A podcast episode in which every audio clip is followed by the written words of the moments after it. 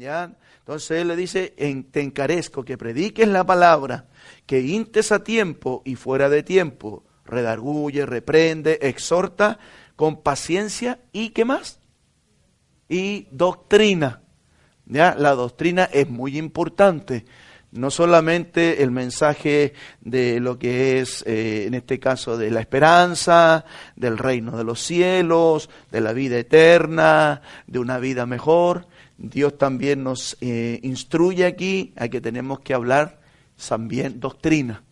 ¿ya? Y este es un tema que a veces no se habla mucho porque produce división, produce tensión, puede producir también incomodidad, pero Dios nos dejó escrito que hay que hablar y hay que enseñar doctrina.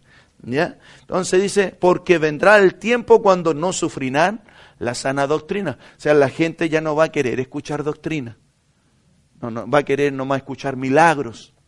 Va a querer escuchar acerca de sanidades, va a querer escuchar acerca, allá en tal lugar están sucediendo señales, prodigios, milagros, y hay alguien que te puede declarar tu futuro y la gente le va a gustar eso, y no le va a gustar la doctrina.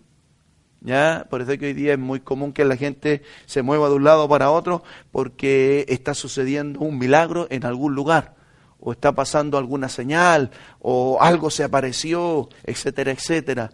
Y es por eso que eh, dice aquí que va a llegar el tiempo que la gente no va a querer, no va a querer escuchar sana doctrina.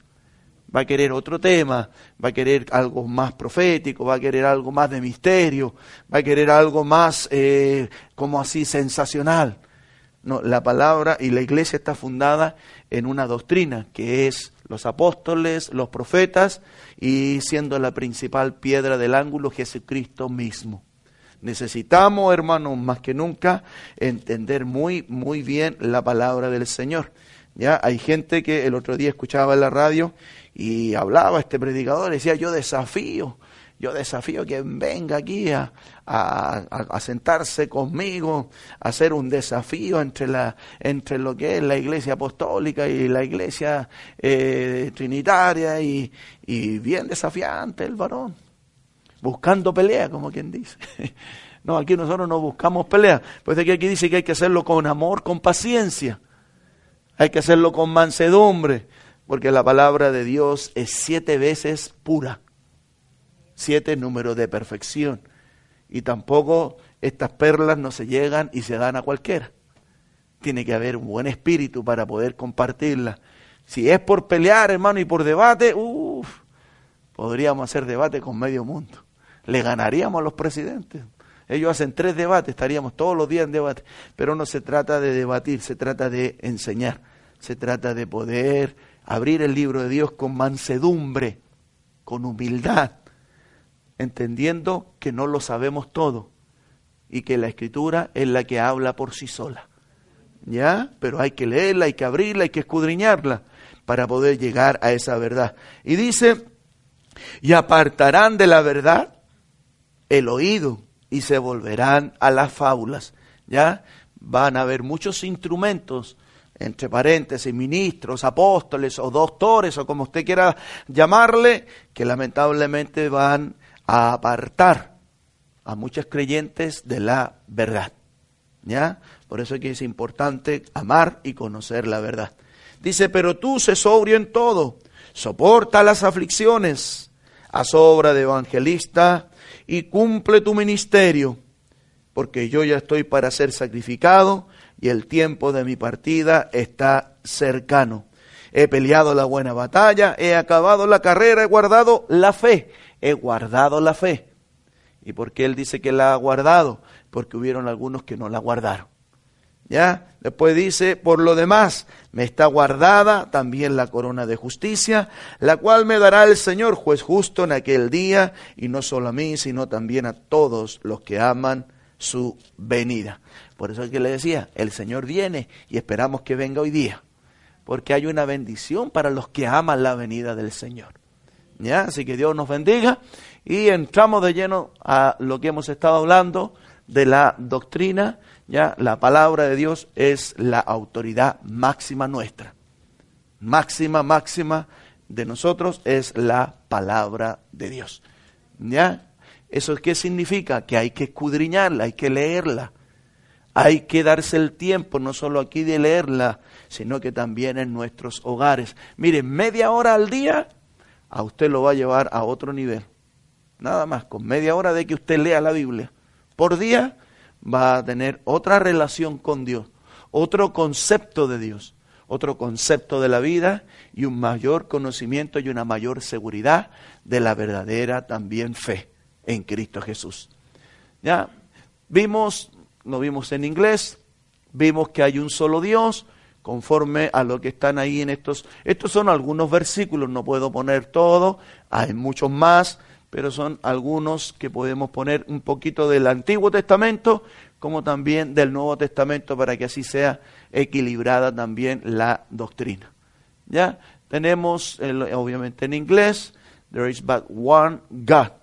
¿Ya? Y aquí explico, who is the creator of heavens, earth, and all things, and who is perfect and eternal, revealing himself to humanity in three dimensions as a Father, Son, and Holy Spirit. ¿Ya? Un Dios manifestado o revelado a través de tres dimensiones o manifestaciones como es Padre, Hijo y Espíritu Santo. Pero no tres separados dioses, sino que uno con tres funciones diferentes. Ya vimos lo que es Padre, y vimos también, eh, quedamos acá la semana pasada, lo que es el Hijo. Ya Jesús, amén, es también el Hijo de Dios, de acuerdo a la carne, pero también Él es Dios mismo, de acuerdo al Espíritu. Ya, eso lo vimos, lo explicamos y espero que, bueno, eh, si tiene alguna consulta, duda en estos que ya vimos, se acerca, me pregunta, para que así podamos también seguir avanzando. ¿Ya? Y ahora vamos a ver eh, Espíritu Santo, ¿ya? El Espíritu Santo es simplemente Dios. Recuerde que es lo que dice Juan, Dios es espíritu, ¿ya? Entonces cuando hablamos de Espíritu Santo, hablamos de otra dimensión de este único Dios, no de otro diferente espíritu, no, no de otro diferente Dios, sino que es Dios mismo el Espíritu también del Cristo resucitado. Ya vamos a ver los versículos. El Espíritu Santo viene a morar en el corazón y vida de todos los que creen en el Evangelio como el consolador, el sustentador y guiador. El Espíritu Santo da poder a los creyentes hacia la santificación, distribución de los dones sobrenaturales y trae convicción de pecado, justicia y juicio es lo que hace el Espíritu Santo. Amén. Hermano Byron, a ver, usted me echó una manito con el inglés. Ya, así que agarra nomás un micrófono, o aquí, aquí creo que está el, no sé dónde está el, el inalámbrico, allá, para que así usted lea un poquito en la parte de inglés. ¿Ya? Vamos, por favor, mientras mi hermano toma también el micrófono al libro de Juan, capítulo 14, verso 23. Estamos hablando no de un tercer Dios, porque para muchos el Espíritu Santo es el tercer Dios dentro de la divinidad. No, no, no, no, no, no. Es el mismo Dios con una tercera, para que usted me entienda, eh, función o dimensión de este único Dios, pero no un tercer Dios. ¿Ya? Porque la Biblia enfatiza, oye Israel, el Señor nuestro Dios, el Señor uno es. Amén.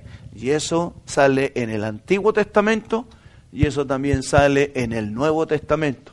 Jesucristo mismo lo enseñó, también en Mateo, lo enseñó también allá en Marco, y él tomó las mismas palabras que usó Moisés, que él enseñó allá en el libro de Éxodo. El Señor Jesús tomó esas mismas palabras y la dijo en el Nuevo Testamento. Y él dijo, oye Israel, el Señor tu Dios el Señor uno es. Nomás en Éxodo dice Jehová, Jehová tu Dios uno es, pero en Mateos dice el Señor, el Señor uno es. O Adonai, como se podría decir en hebreo. ¿Ya? Pero es uno y la verdad que es importante poder entender esto. ¿Ya? ¿Lo tiene mi hermano? Ahí léalo por favor y ya volvemos a las escrituras. Sí, léalo ahí en, en inglés, por favor. No, lea el, lo que dice la definición, por favor. The Holy Spirit is simply God, the Spirit of the risen Christ. The Holy Spirit comes to dwell in the heart and life of those who believe in the gospel as the helper, sustainer, and guide. The Holy Spirit gives power to the believers for sanctification, distribution of supernatural gifts, and brings conviction of sin, justice, and judgment. Amén. Entonces, vamos a ver, perdón, vamos a ver eh, Juan capítulo 14, verso 23. ¿Ya lo encontraron? Amén. Bien, mis hermanos de la mano derecha leen en español y los de la izquierda en inglés. Ándale, ahí diste bilingüe esta iglesia. Praise the Lord. Ya, los latinos y los americanos.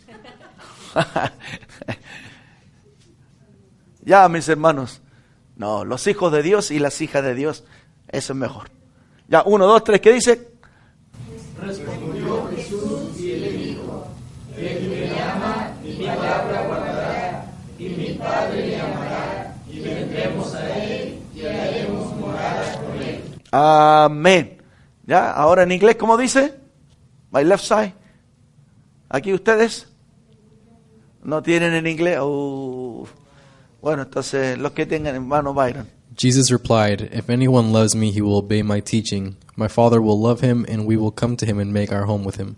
¿Ya? Recuerde, estamos hablando del fundamento bíblico. Y aquí la base principal es la palabra de Dios, la Biblia. Es la palabra infalible, la más sólida, la que no cambia y se cumplirá hasta el último día de nuestra vida. Amén. Y con las generaciones, si es que Dios no viene antes, con las generaciones venideras. Y enfáticamente en ambos testamentos, en ambos pactos, enfáticamente la escritura habla que Dios es uno. ¿Ya? No dos, no tres. Pareciera a primera vista que son dos, pareciera que fueran tres, y es la que pasa, es que aquí no se entiende a veces, es la dimensión del Señor único con tres funciones diferentes. Ya aquí estamos viendo una de las otras funciones de este único Dios, mm, eh, que lo que es eh, el monoteísmo, que es creer en un solo Dios. ¿Ya? Entonces, eh, el Espíritu Santo no es una tercera persona, no, no, no. No es que sea otro Dios. Aquí está hablando, y si lo entienden lo que acabamos de leer, dice que el Espíritu Santo va a venir sobre nosotros los creyentes, sobre los que amamos la palabra de Dios y la guardamos, ¿no es cierto? Que así decía el 23, el que me ama, mi palabra guardará. Y aquí habla de toda la divinidad, dice, mi Padre, dice, está hablando el Señor como hombre, le amará y ahora Él se incluye como, también como hijo, dice, y vendremos ya a Él. Y después dice ahora, y haremos morada con Él, que se está refiriendo a qué cosa? Al don del Espíritu Santo. ¿Ya? Entonces, a través del Espíritu Santo, no es que nosotros recibamos otro Dios, no, no, no, es el mismo Dios con las tres diferentes manifestaciones. Padre, Hijo y Espíritu Santo es un mismo Dios, ¿ya? Que viene sobre nosotros. Y es por eso que cuando nosotros recibimos el Espíritu Santo, es a Dios mismo que estamos recibiendo en nuestro corazón. Puede que Dios dijo, ya no habitaré más en templos hechos por manos de hombre, habitaré y moraré en el corazón del hombre, hablando del Espíritu Santo. ¿Ya? Entonces eso es importante entenderlo. The Holy Spirit comes to dwell in the heart and life of those who believe in the gospel as the helper, sustainer and guide. Tiene una función. Padre tiene una función. Hijo tiene una función y el Espíritu Santo tiene una función. No es que sea un tercer Dios, es una función, es una dimensión del único Dios. Y aquí lo, lo explica la Escritura. Por favor, Juan 14, verso 16 al 26. Vamos a leer para entender la función también, o el ministerio, como se puede entender, del Espíritu Santo. So the Holy Spirit will come and it's not a separate God. It's, it's another dimension, it's another function of God. Amen. Who manifests himself to humanity. And there is a ministry that the Holy Spirit will, the Holy Spirit will do in everyone's life if we believe, if we love Him, and if we take, you know, the Word of God uh, seriously in our heart. So, vamos a leer, yo leo uno y usted lee otro, por favor. Del 16 dice así, y yo rogaré al Padre y os dará otro consolador para que esté con vosotros para siempre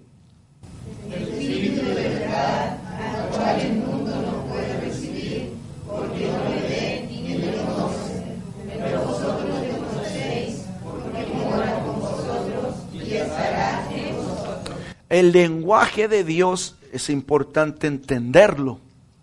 aquí hay un lenguaje que al principio es un poco confuso. No sé si se fijó. Porque dice el Señor, aquí está hablando Jesucristo a quién? A sus discípulos. Y Él está diciendo, yo rogaré al Padre y os dará otro. ¿No es cierto? Como que hubiera otro consolador, como que hubiera, como que fuera algo separado algo diferente. Y es por eso que hay muchas denominaciones, porque a veces las denominaciones se toman de ciertos versículos para poder eh, establecer sus artículos de la fe, para poder establecer sus bylaws, para poder establecer sus doctrinas. Es por eso que nosotros tenemos que tomar ambos testamentos, como dice la Escritura, un poquito acá, un poquito allá, hasta llegar al conocimiento pleno por medio de dos o tres testigos debe eh, afirmarse todo asunto. Es por eso que uno no puede tomar un versículo nomás, tiene que tomar más de uno. Aquí habla de que va a enviar a otro, pero si usted se fija en el versículo siguiente, da otra explicación el Señor. Él habla, está hablando de otro de los apodos del Espíritu Santo, que se le llama el Espíritu de verdad, el Espíritu de consolación, el Espíritu de poder. No es que sean multitud de espíritus, es el mismo Espíritu Santo. ¿Ya? Pero aquí dice el 17, el Espíritu de verdad, el cual el mundo no puede recibir, porque no le ve ni le conoce. Pero mire ahora el lenguaje. Pero vosotros le conocéis porque mora con vosotros y estará en vosotros. ¿A quién conocían ellos? ¿A quién estaban mirando ellos? ¿A quién estaban mirando? ¿No es cierto? En el verso 16 él está hablando del Espíritu Santo como que fuera algo otro. ¿Me explico? Pero en el 17 él ahora está ya hablando de una manera reveladora se está manifestando, se está revelando y le está demostrando una tremenda revelación a ellos. Este espíritu que el mundo no ve ni le conoce, pero ustedes le conocen, porque dice mora, o sea, dwells, lives, dice que habita con ustedes y ustedes le están viendo y ustedes le están conociendo. Lo mismo que Jesús dijo ¿Se acuerda en Juan capítulo 14 acerca del Padre? Ahora lo está diciendo acerca del Espíritu Santo, que Él es el Espíritu Santo, porque el que me ha visto a mí, ¿ha visto a quién? Y ahora Él está revelando la parte del Espíritu Santo, porque ustedes me están viendo, ustedes le conocen, y este Espíritu Santo mora y pronto va a estar dentro de ustedes. Entonces es importante eh, irse calmado, eh, ver el lenguaje y entender siempre esto, hermanos, eh, la doble naturaleza de Jesús. It's important to understand the double nature of God, of Jesus, whether he is speaking as a human, as a son, or whether he is speaking as a father. Amen. It's important to always keep that in mind. Okay, how is Jesus speaking in this verse? As a son or as a father? As a human or as God manifested in flesh. So that's what it creates many, many times the confusion in believers. Amen. We need to understand from which uh, point of view is he talking or is he teaching. ¿De qué punto de vista él está hablando? Porque según la carne, él es el Hijo. pero según el Espíritu, Jesús es el Padre. Amén. Y eso, eh, hay muchos versículos que pronto los vamos a ir viendo más, pero es importante poder, poder nosotros entender. Recuerde, y un ejemplo bien simple, Jesús como hombre oró. Jesus as a man he prayed, but Jesus as God himself, he said, everything that you pray in my name, I will do it. ¿Me, explico? Él como hombre, él, oró, él clamó al Padre, pero él como Dios dijo, y todo lo que pidan en mi nombre, yo lo haré. Entonces, ¿se da cuenta usted la función?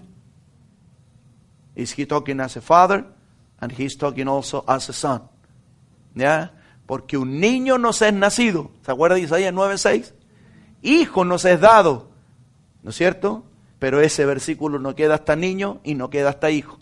Pero este se llamará Dios fuerte. De niño será Dios fuerte. De hijo será Padre eterno. Entonces son las hermosas revelaciones de las dimensiones de Dios. Dimensiones como Padre, dimensiones como Hijo, dimensiones como ahora como Espíritu Santo. Ya, seguimos. El verso 18, ustedes, por favor.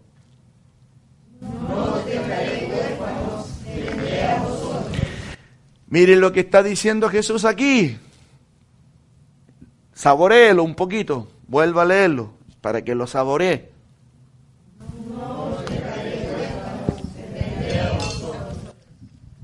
Pero ¿cómo, Señor, si usted está diciendo que se va? How are you going to do that, Lord? You're telling us that you're leaving us. You're getting out of here. And then you said que tú vas a enviar a un consolador. Vas a enviar el Espíritu Santo. Pero aquí, ¿el qué es lo que está diciendo? Me voy, pero no los voy a dejar huérfanos. Él está diciendo, vendré personal. ¿Me entiende? Yo vendré a vosotros. ¿Cómo dice en inglés, mi hermano Byron? I will not leave you as orphans, I will come to you. I, no dice we will, I will come. ¿Y quién es el que viene ahora? Es el Espíritu Santo. ¿No es cierto? Entonces por eso es que con muchos versículos podemos, por la escritura, por la Biblia, reafirmar quién es el Espíritu Santo, quién es el Padre y quién es el Hijo. Y no es que seamos solo Jesús, no, no, no. No, no, no es, esa no es nuestra creencia. Sino que nuestra creencia es Dios es uno. Oye Israel, el Señor tu Dios uno es. Oye familia de Dios, el Señor tu Dios uno es. Que tenga un nombre aquí, que tenga un nombre allá, que tenga una función acá, una dimensión acá, no significa que sean multitud de dioses, porque creer en más de un Dios es idolatría. Y la idolatría es tan grave como el adulterio, como la fornicación, como el homicidio, como también, hermanos, la homosexualidad y un montón de otras cosas que menciona la lista de los que no van a entrar al reino de los cielos. ¿No es cierto? Es delicado. Puede que los israelitas son monoteístas. Ellos saben que hay un solo Dios. ¿Ya? Puede que les costó mucho aceptar a Jesús, porque no entendieron. Ellos pensaban que era otro Dios. No, no, no. Él era, como dice la escritura, Emanuel, Dios con nosotros. ¿Ya? Entonces, es importante eh, ir, ir, viendo, eh, digiriendo. Por eso es que la escritura no se lee como un libro común y corriente. Se necesita orar primero para que Dios abra el entendimiento. ¿Ya? Entonces él dijo, no dejaré huérfanos, vendré a vosotros. Todavía un poco y el mundo no me verá más. Pero vosotros me veréis, porque yo vivo, vosotros también viviréis. 20, por favor.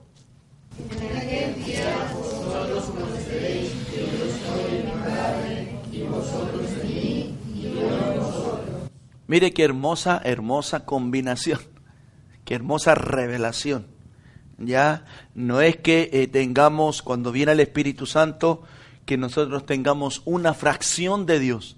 No, es Dios mismo, porque Dios es espíritu. Amén. Dios es espíritu. Y ese espíritu es el que hoy día está aquí con nosotros, es el que nos va a tocar, es el que nos va a llenar, es el que nos va a revelar esta hermosa verdad, es el que nos da testimonio de que estamos en el camino correcto, en la doctrina correcta, en la verdad correcta. Y si hubiera algo que no estuviera bien, vive Dios, que el Espíritu Santo también nos redarguiría, nos compungiría, también nos inquietaría porque también es una de las funciones del Espíritu Santo. ¿Ya? Entonces, aquí dice el 21, el que tiene mis mandamientos y los guarda. Ya, aquí él ahora está hablando como, como, como el creador de los mandamientos, como que el Jehová del Antiguo Testamento. Mire, pues es que los lenguajes son importantes. El que tiene mis mandamientos y los guarda, este es el que me ama. Y el que me ama será amado por mi Padre. Y yo le amaré y me manifestaré a él. ¿Quién es el que se manifiesta hoy día? El Espíritu Santo, ¿no es cierto? Pero ¿quién es en el fondo el Espíritu Santo? Jesucristo mismo. Por eso es que dijo, no los voy a dejar huérfanos vendré a vosotros, me manifestaré. Nosotros no tenemos ni un problema de decir, Espíritu Santo, ven, porque yo sé a quién me estoy refiriendo. Cuando yo digo bienvenidos Espíritu Santo a este lugar, yo sé a quién me estoy refiriendo. Y este es el que dijo, no los voy a dejar huérfanos, vendré a vosotros. Amén. No es que estemos refiriéndonos, no es que estemos descartando a los otros dos dioses. No, no, no. Porque cuando nosotros tenemos a Cristo, tenemos, como dice la Escritura, en Cristo Jesús estamos completos. Colosenses 2.10 dice, en Jesucristo estamos completos. Completos, completos, completos. Porque en Él está también toda la plenitud, como dice el verso 9 de Colosenses 2 toda la plenitud de la divinidad está en Jesucristo.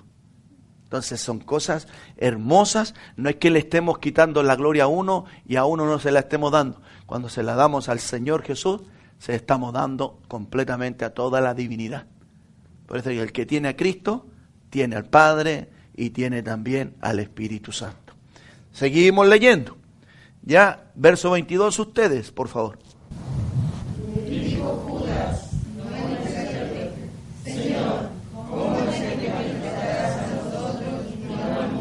Ya aquí está, se da cuenta que ellos no entendían tampoco a la primera, si tampoco nosotros entendemos a la primera. Y eso que están delante del, del maestro de los maestros, al cual adoramos, bendecimos y, y no hay otro como él.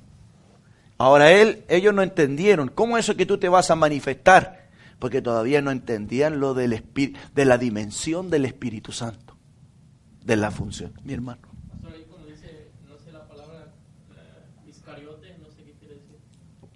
Era, está hablando de Judas Iscariote, porque también había, hay otro Judas. está hablando de, especialmente del, del que iba a traicionar al... Perdón, no le dijo Judas, perdón, perdón, no el Iscariote, no el que lo traicionó, sino el, el otro Judas, el que está inclusive antes del el libro de Apocalipsis, porque hay un libro llamado Judas. ¿Ya? Ese sí, si no me equivoco, el que está antes de Apocalipsis, correcto. El penúltimo libro de la escritura. Judas, como dice el libro, la epístola de Judas, dice, siervo de Jesucristo y hermano de Jacobo.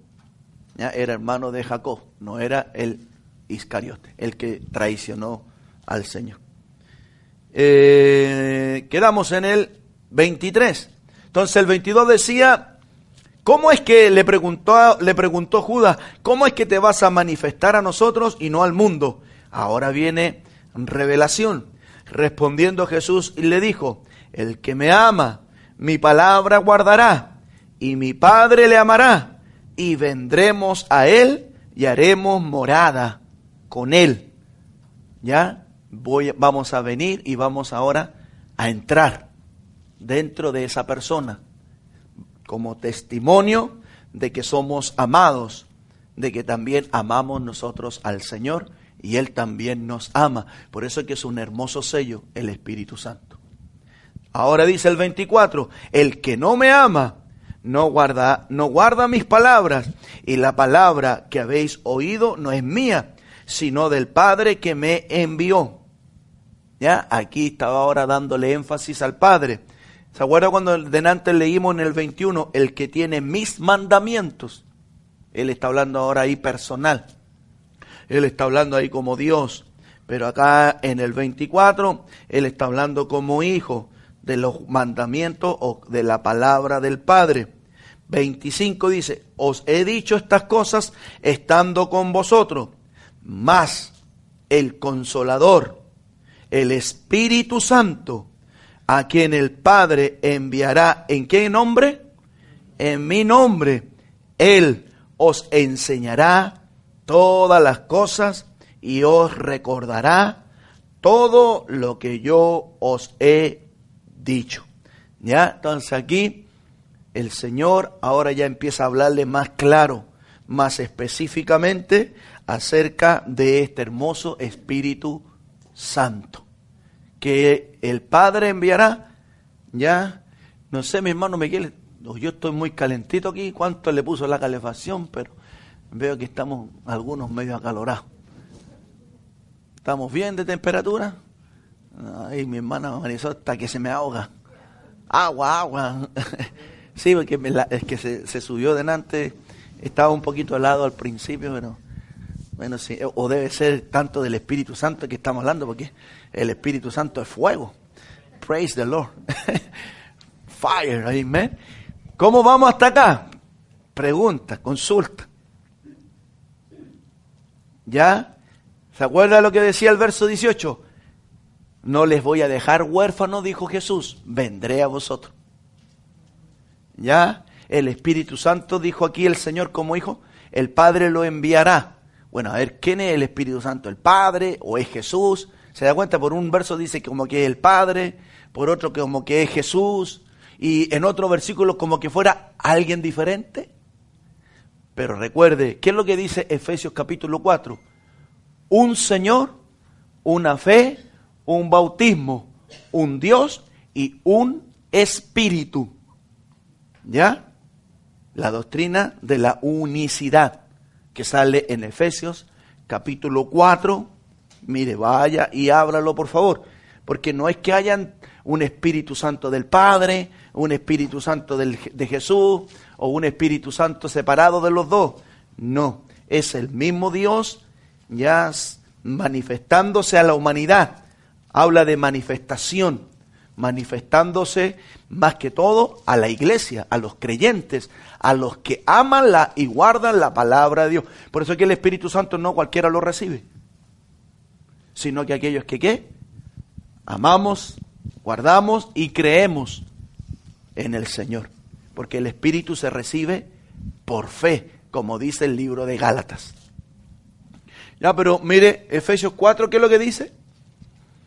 Versículo 4. Vamos a leer el versículo 4. Mm, Dice, un cuerpo y un espíritu, como fuisteis también llamados en una misma esperanza de vuestra vocación.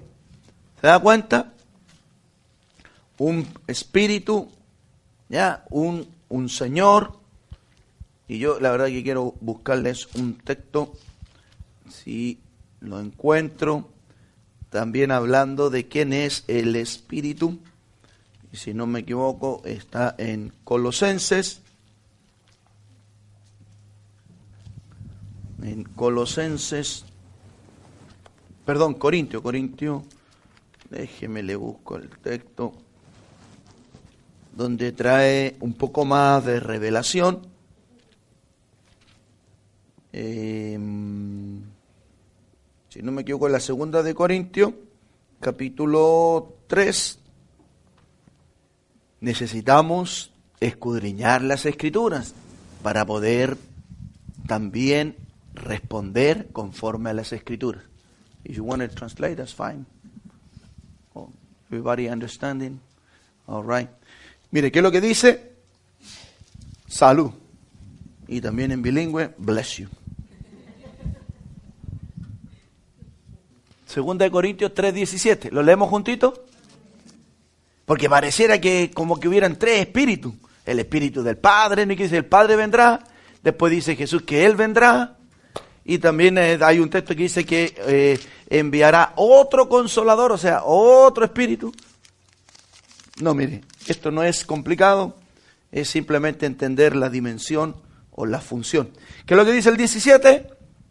Porque el Señor es el espíritu y donde está el Espíritu del Señor, allí hay libertad. Mire ahora, ya se la voy a complicar un poco más. Juan 4:24 dice, Dios es, ¿qué cosa? El Espíritu. ¿No es cierto?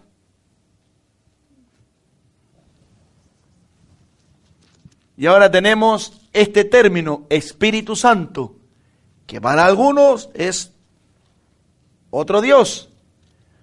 Y resulta que la Biblia decía en Juan 4, perdón, Efesios 4, 4, un Señor, un Espíritu. Lo que acabamos de leer especifica y revela de una manera muy hermosa. Porque el Señor, ¿y quién es el Señor? ¿A quién se le llama Señor? ¿Quién es el Señor de señores? Rey de reyes. ¿Cómo se llama el Señor de señores? Pero dice Juan que Dios es el Espíritu. Y que el Espíritu Santo también pareciera que fuera otro Dios. Es por eso que es importante, eh, vuelvo a repetir, hermanos, pedirle al Señor que abra más nuestro entendimiento. El Señor es el Espíritu. ¿Ya? Y dice Espíritu con mayúscula. Y donde está el Espíritu del Señor, allí hay libertad. En nuestras reuniones, cuando de repente empieza el Señor a manifestarse y empezamos, hermanos, a levantar hasta la voz, empezamos a levantar las manos, empezamos a danzar, no nos avergonzamos, ni siquiera nos, nos preocupamos si alguien me está mirando o no me está mirando. Estamos eh, siendo invadidos por la presencia del Espíritu Santo, porque el Señor, cuando se manifiesta, empieza a producir libertad. Y eso lo hace el Espíritu Santo. Pero ¿quién es el que produce la libertad? No es Jesús. El Señor es el Espíritu. O sea, en términos más claros, para que usted me entienda, Jesús es el Espíritu. Y donde está Jesús, allí hay libertad. ¿Qué es lo que vino a traer Jesucristo? ¿Acaso no vino a traer libertad a los cautivos? ¿Acaso no vino a abrir las, las a dejar en, en libertad a los presos? Abrir las cárceles espirituales. Si es hermoso cuando el Espíritu Santo se manifiesta, hay libertad hasta el más, hasta el más tímido, Dios lo empieza a usar y empieza a danzar, o a saltar, o a profetizar, o a hablar. Mire, ¿qué pasó con Pedro en el Pentecostés? ¿Recibió libertad o no recibió libertad? Ese que era tímido, cobarde, eh, shy, y que le, se avergonzó un poco de decir que él era discípulo de Cristo, cuando vino el Espíritu Santo, fue el primero en levantarse y en, y en predicarle a toda la multitud. ¿Quién hizo eso? ¿Pedro? ¿La experiencia? ¿El conocimiento? No. ¿Quién hizo eso? Lo que acabamos de leer, el Espíritu del Señor pero ¿qué dice Hechos capítulo 2? Que ese día fueron bautizados con el ¿qué? El Espíritu Santo. ¿Hay dos diferentes espíritus? Absolutamente que no. En la divinidad de Dios solamente hay uno solo. El otro es un espíritu minúsculo, minúscula. Y ese es el espíritu de Satanás. Pero es el espíritu de las tinieblas. Pero no es mayúscula, porque hay un solo Dios. Y nadie más a él le dará su gloria. Amén. Entonces, cuando el Señor llena a alguien con el Espíritu Santo, es capaz de hacerlo hablar en otras lenguas. Es capaz de a la gente que es tartamuda hacerla hablar de una manera fluida. Es capaz de hacernos hablar en otro idioma. Es capaz de sacarnos de ahí del asiento, pararnos acá o pararnos allá en el downtown Seattle. Cuando está toda la gente a la hora pic y usted empezar a predicar sin ningún temor porque Dios está con usted. Es tremendo lo que hace el Espíritu Santo. Pero no es una tercera persona, no es otro Dios, sino que es Dios mismo. ¿Qué es lo que había en el principio? El Espíritu de Dios se movía sobre la faz de las aguas. Mi hermano John. Una pregunta en Juan 4:24 dice, Dios es Espíritu, y los que le adoran en Espíritu y en verdad. Ese Espíritu se refiere al Espíritu de los Dios es espíritu y los que le adoran en espíritu. Claro, ese, esa, esa es nuestra parte. Ya, ya, pues aquí sale también con minúscula. Ya, y cuando se refiere a Dios, espíritu, eh, está con, con mayúscula. Ya, entonces está hablando de nosotros, de nuestra actitud, de nuestra adoración, de nuestra relación con Dios. Tiene que ser hecha a nivel espiritual. Esto de acá no es carnal. Aquí habemos puros hombres y mujeres, a primera vista humana, pero aquí hay seres espirituales. Aquí hay hombres y mujeres que hemos nacido de nuevo, que somos templo del Espíritu Santo. Hombres humanos que hemos recibido un tremendo don, una tremenda unción. Y ese es el Espíritu Santo, el que está aquí con nosotros y se quiere manifestar y transformar y consolar y poder también revelar verdad, abrir entendimiento, romper tantas cargas que a veces en la semana llevamos, ataduras, eh, paredes, que nos, no nos dejan que el Espíritu Santo fluya a veces con toda libertad por nuestra personalidad.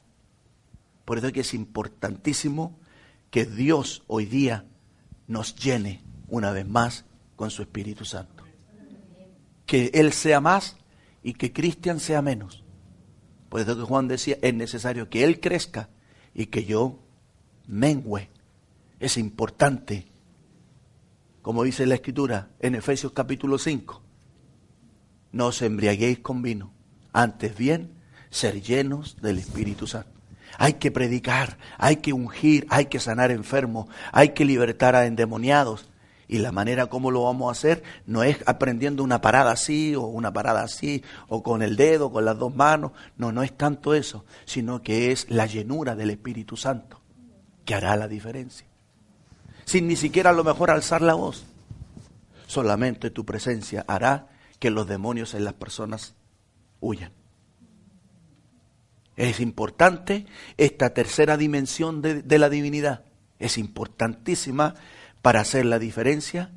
Se necesita, por eso es que Jesús insistió tanto, no estén tristes, no estén eh, amargados, no estén, no estén preocupados, les conviene que me vaya, les conviene en el sentido humano, porque humanamente Él no podía estar en todas partes humanamente, pero como Dios, como Espíritu Santo, para que usted me entienda, él puede estar aquí con nosotros, como está con todos nuestros hermanos allá en Europa, en África y en todo lugar, porque Él tiene la virtud de ser omnipresente, que está en todas partes. Lo sentimos acá, cuando voy a Chile lo siento allá, cuando estoy en México lo siento allá, y cuando estoy en Canadá estoy lo siento allá, y donde el aeropuerto que esté lo podemos sentir porque Él llena. Dios es espíritu y lo llena todo. Por eso que él decía, les conviene que me vaya, para no estar tan limitado. Porque como hijo había una limitación. Por eso que la Biblia no usa el término hijo eterno. La Biblia habla de padre eterno. Porque Él va a llegar y esa, esa dimensión se va a acabar. La parte humana es la parte redentora, es la parte Cristo. Pero va a llegar el día que Él va a venir como, como Rey de Reyes y Señor de señores. Amén. Él va a venir como el, Todopoderoso, a reinar y, también y a gobernar, hermano. Son, son dispensaciones de Dios. Hoy estamos en la dispensación que es un tiempo que se llama el tiempo o la dispensación de la gracia. Pero viene otra que va a ser la dispensación del reinado. Y él ahí va a reinar.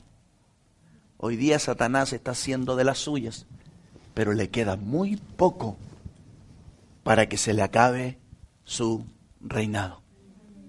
Amén. Entonces es por eso que como iglesia, hermano, ya aparte de entender la doctrina, es importante entender la función del Espíritu Santo. ¿ya?